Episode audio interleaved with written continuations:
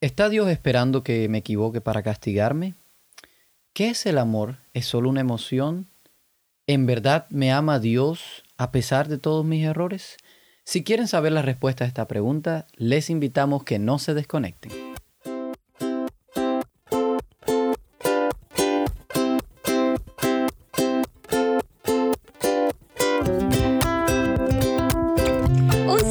Muy especial tengan todos bienvenidos a su podcast preferido, Imítalo. Aquí vamos a estar hablando sobre cristianismo práctico.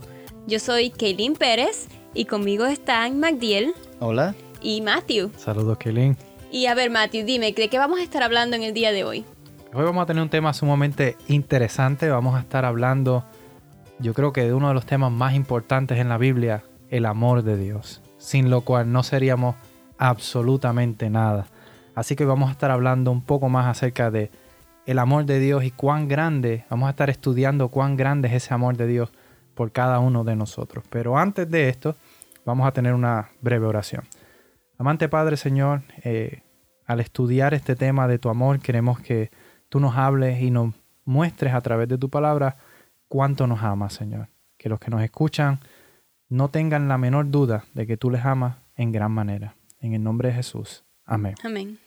Eh, muy bien, Matthew, vamos a estar hablando precisamente del amor y de todos los versículos en la Biblia que hablan sobre el amor de Dios, hay uno que resalta por sobre todos los demás. Hay, sabemos que hay varios versículos, pero este... El más conocido. Eh, no solo el más conocido, es el más conocido de toda la Biblia, pudiéramos decir. Para mí, si vamos a decir que tuviéramos que eliminar toda la Biblia, y quedarnos con un solo versículo, todavía pudiéramos entender el Evangelio, porque este versículo resume el Evangelio completo. Y, todavía pudiéramos ser salvos con este versículo. Y ya, yo me imagino que los que escuchan ya saben de qué versículo estamos hablando. Juan 3:16 precisamente es el versículo favorito de mucha gente y yo pienso que todos lo podemos decir de memoria. Pero para los que no lo conocen, Juan 3:16 dice, porque de tal manera amó Dios al mundo que ha dado su Hijo unigénito, para que todo aquel que en él cree no se pierda, mas tenga vida eterna. Eh, y a, pesar de que es un versículo bien conocido, que todos lo sabemos, es de los primeros versículos que se enseña, muchas veces le pasamos por alto. Muchas veces solo lo leemos o, o lo decimos cuando hay que repetir un versículo, como es el más conocido, siempre está a la mano. El primero que viene a la mente. Lo decimos rápido, pero a veces ni siquiera interiorizamos lo que en verdad nos está queriendo decir el versículo. Eh, y, eso es lo que, como tú decías, Matthew, vamos a estar hoy analizando un poco más detallado de qué se va a, tratar, eh, de, qué, de, qué se quiere decir en verdad el texto, Pablo cuando lo escribió. Y, eso básicamente es lo que vamos a estar hablando. Eh, como a modo, no sé si ustedes lo sabían, pero el gran predicador Spurgeon, un predicador americano, tenía más de 16 sermones solamente de este versículo. Wow. Así que es un tema bien importante, así que definitivamente. Comencemos. Sí, yo quiero ser la primera y quiero, uh, ¿qué les parece si vamos frase por frase desglosando el versículo? este versículo empieza diciendo de tal manera. ¿Y qué es lo que, se, qué es lo que quiere decir esto? ¿De, ¿De qué manera está hablando? Pues Dios es el ser más grande del universo él lo tiene todo, pero Él no tuvo cosa a que aferrarse allá en el cielo, sino que vino aquí a la tierra a darse por nosotros, lo dejó todo para venir a morir por nosotros. Amén, amén. Y yo creo que eso es algo como que a veces también lo decimos, pero quizá si profundizamos un poco más en esto, pudiéramos entender el Dios creador de todo el universo. Lo tiene absolutamente todo la adoración de los ángeles, de todos los seres creados, dejar todo eso y correr el riesgo de venir a un mundo lleno de pecado como un frágil niño, como un bebé. Así que dejó todo eso de esa manera, de esa magnitud, de tal, ese como quizás como yo veo ese de tal. Para venir a un lugar que no tenía absolutamente nada de lo que él tenía allá en el cielo. Y hay un dilema en esto y, son personas que quizás quieren quitarle un poco de mérito a lo que Jesús hizo por nosotros y decir, bueno, sí, Jesús ya sabía, como conoce el fin del principio, ya sabe cuál va a ser el desenlace. Sin embargo, queremos decirle que cuando lo que hizo Dios, en este caso Jesús, que también es Dios en el cielo, fue despojarse de todas esas características. Es decir, que aunque él en su posición de Dios sí sabía al fin desde el principio, al él quitarse esa divinidad o cubrir esa divinidad con lo humano, él estaba perdiendo esa capacidad de saber el futuro y de saber se estaba todas autolimitando. Él mismo se estaba autolimitando y, y yo percibo algo en este versículo. Y yo pienso que es que Juan no encontró manera de decirlo. Dice, ¿cómo, ¿cómo pongo yo cuál es el amor de Dios? Y cuando tú no sabes qué decir a eso, dice, bueno, de tal manera. Es como, o sea, no puedo ni explicar lo que es tan grande que yo no puedo decir de tal manera. Y hay un, hay un himno del himnario que a mí me impresiona que dice, si fuera tinta todo el mar y todo el cielo un gran papel y cada hoja de árbol un escritor, no alcanzaría aún todo eso para escribir del amor de Dios. Así que Definitivamente. Es, inmensurable, no hay, no hay forma de, de entenderlo.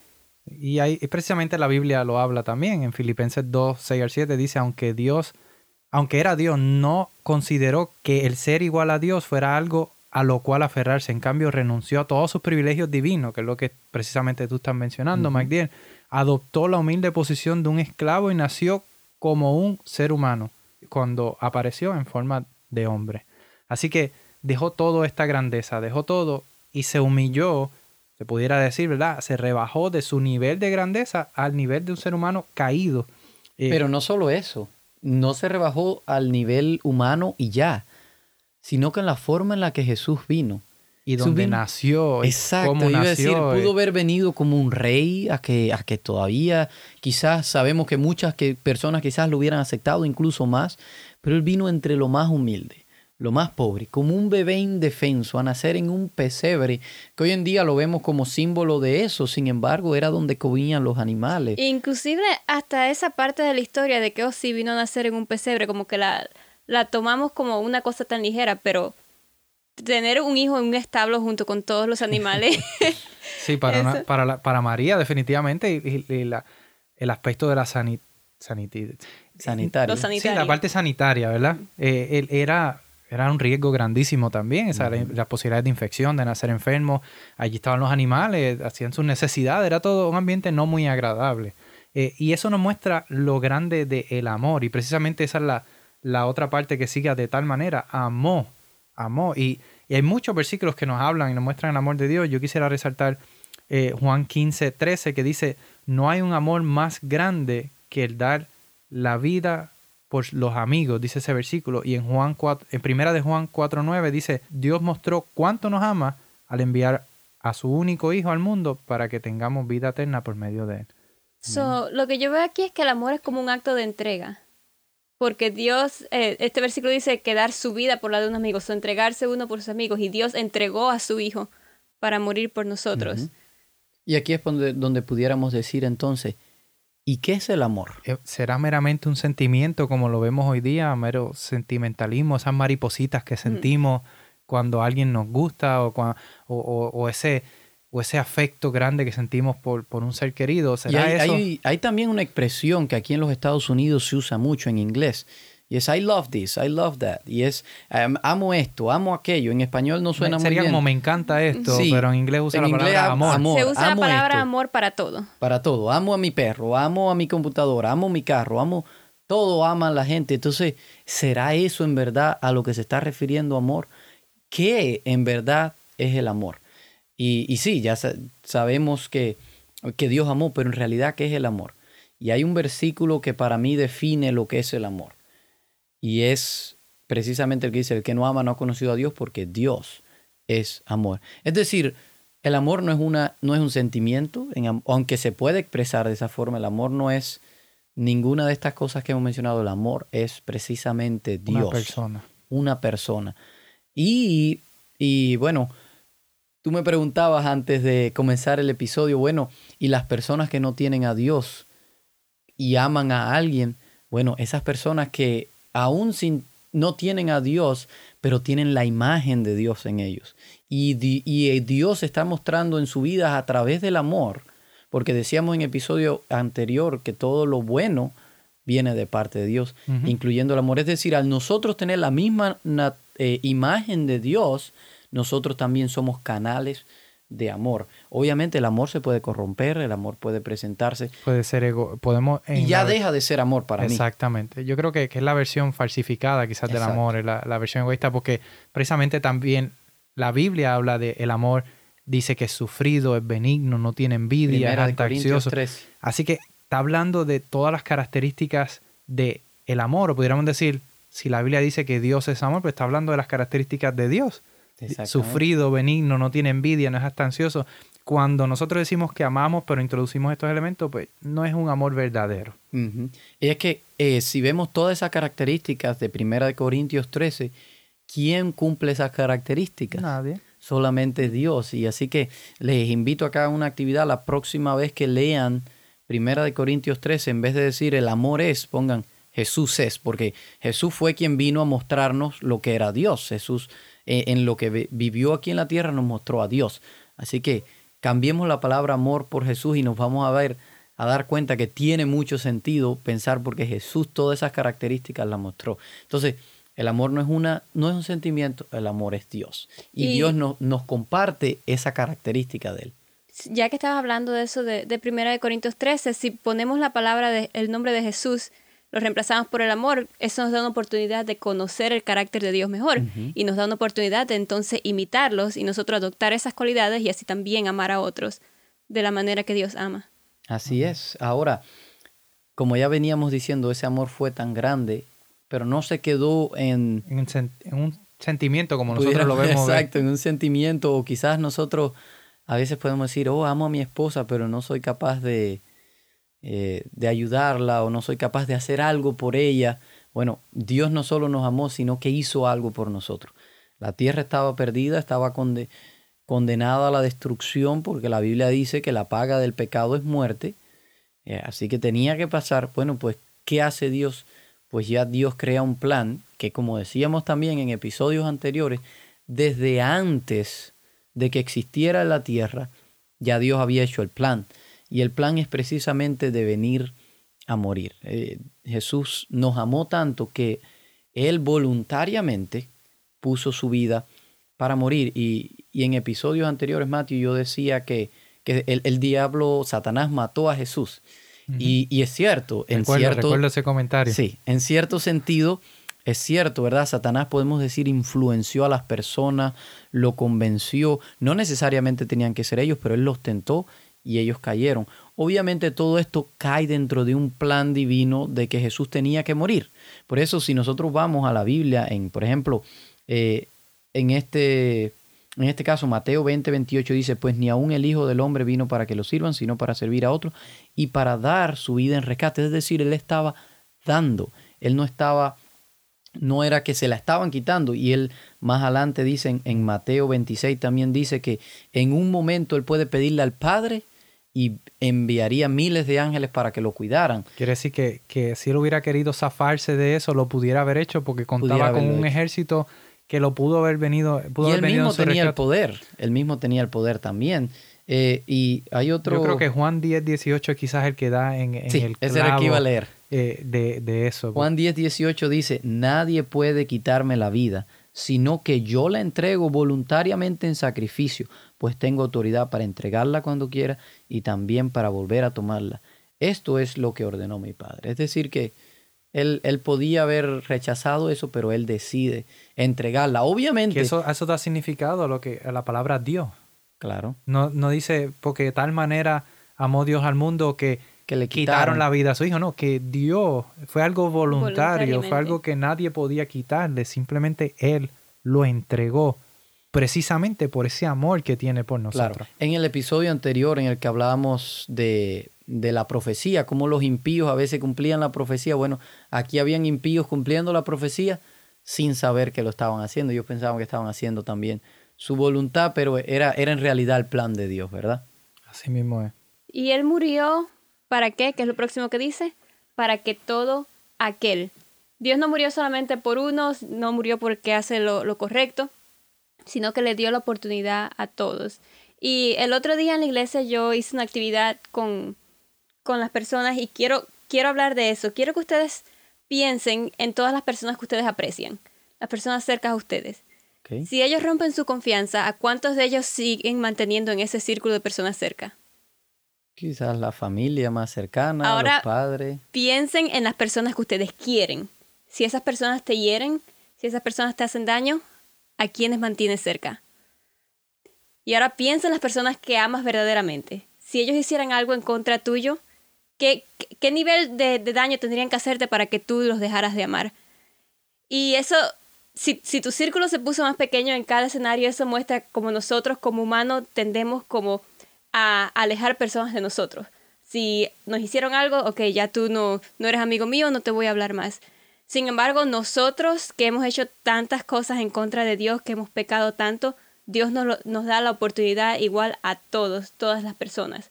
Él vino a morir para todo aquel. Wow, muy Eso- buena ilustración. Sí, eso iba a decir, nunca lo había visto de esa forma y yo creo que, que es, wow, de verdad, Ya. gracias por compartir eso, Killing. Definitivamente para mí, eh, cuando uno piensa a sí mismo, cuando uno piensa de todo lo que uno ha hecho Dios, más sin embargo, él sigue el amor de Él por nosotros, es, es definitivamente. Claro, y, y- y aquí podemos entrar en, en- en la pregunta, bueno, ¿también ama Dios a Hitler? ¿Ama Dios a, pudiéramos decir los que saben que yo soy cubano, ama Dios a Fidel Castro o amó, ya estas personas murieron, pero fueron personas que hicieron tanto daño a la humanidad que todavía también amaba a Dios a esas personas. ¿Amó Dios a Saulo de Tarso? Mm, ya Saulo de Tarso también estuvo en esa Pero posición. bueno, sabemos que, sabemos que Saulo al final cambió y, y- y es un, fue un gran Sí. agente Pero de Dios. Pero, me Saulo- refiero pero es que cierto que mató que a... Dios usó a una persona que hizo tanto daño a, a tanta es. gente.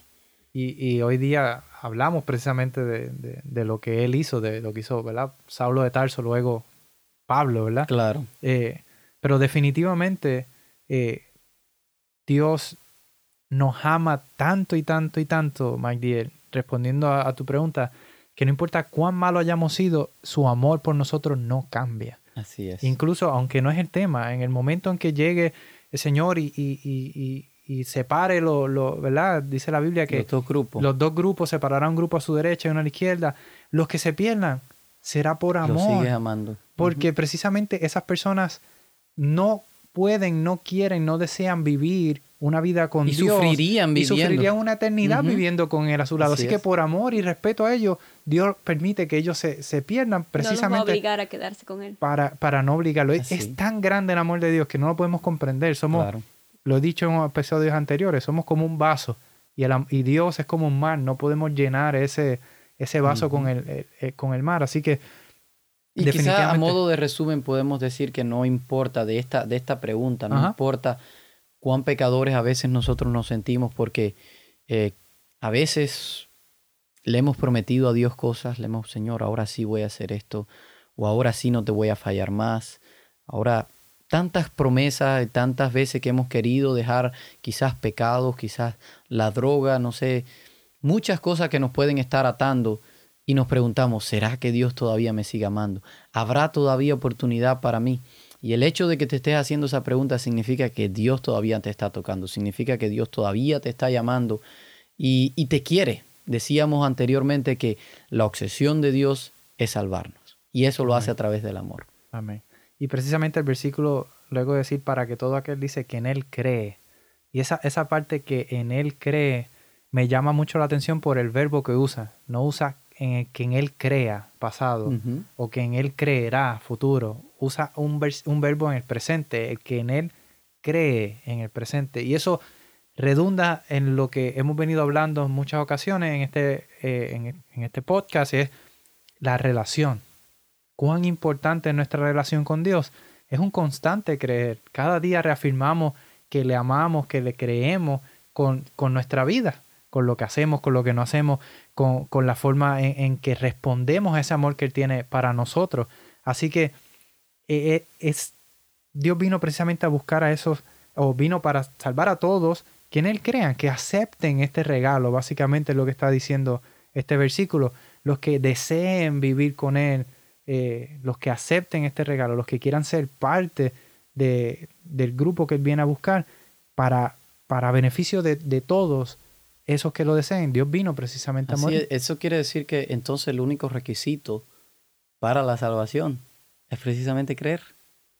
Creer, Y- presente. Y yo y yo ah, preparándome para este tema, eh, me dio curiosidad y dije, déjeme poner en YouTube ah, Juan 3.16 a ver qué sale. Y salieron, salieron varias personas hablando muchas cosas. Y uno de los que oía decía que, ah, que muchas veces ha usado este texto para decir que Dios solo amor y ya, y no importa lo, lo que hagas, todo. Y este, esta persona decía que, que, no, que no es solo eso, que también hay, hay cierto que, que tú tienes que, que, vivir de cierta manera. Y, y, yo estoy en desacuerdo con eso porque lo que el texto me está diciendo es creer. Obviamente, si lo dejamos así superficial en creer, pues ahí entonces ya nos vamos a confundir. Bueno, creer, creer puede ser, no sé, creo que existe cualquier cosa. No sé si me entiende a lo que me refiero. Pero si, si profundizamos más, y es como tú decías, Mateo, tiene que ver con relación. No dice para que todo aquel que guarde los diez mandamientos se, sea, se salve. No dice eso. Dice todo aquel que crea. Entonces, es decir, que, y hay un versículo que dice, todo aquel que confiese que Jesucristo ha venido en carne, e, ese es el que va a ser salvo. Entonces, con nosotros creer y tener una relación con Dios, eso es lo necesario para la salvación. Obviamente, cuando comenzamos, y ya lo hemos mencionado anteriormente, cuando comenzamos a relacionarnos con Jesús, cuando comenzamos a enamorarnos de él, a tener una relación, bueno, pues nos vamos mirando, es como un espejo para nosotros, nos vamos dando cuenta. Y por eso tenemos el nombre de imítalo. Nos vamos dando cuenta, bueno, que para yo imitar a Jesús quizás hay algunas cosas en mi vida que debo de ir mejorando y Él me va a fortalecer y me va a ir guiando para cambiar eso. Y yo creo que la parte que confunde más o, que la, se saca más de contexto es la parte de precisamente creer. ¿Qué significa creer? ¿Significa solamente eh, el razonamiento de entender de si yo creo que hay un Dios? ¿O qué, qué significa ese creer? Y, el, el, contexto o lo que quiere decir aquí con creer o cree, todo aquel que cree, es, como decimos, una constante relación. Eh. La Biblia precisamente habla de cómo cuando Jesús llega a la vida de una persona, la vida de esa persona queda transformada para siempre. No vuelves a ser el mismo. ¿Por qué? Porque conoces un amor tan grande que no, no te sobra más que devolver ese amor. Y precisamente la, la, Biblia hay un versículo que dice en Juan 14, 15, si me aman, guarden mis mandamientos. ¿Qué significa eso? Bueno, cuando tú realmente tienes ese amor de Dios, por, no lo vas a hacer por una obligación. no guardarlo por obligación. Te van a hacer.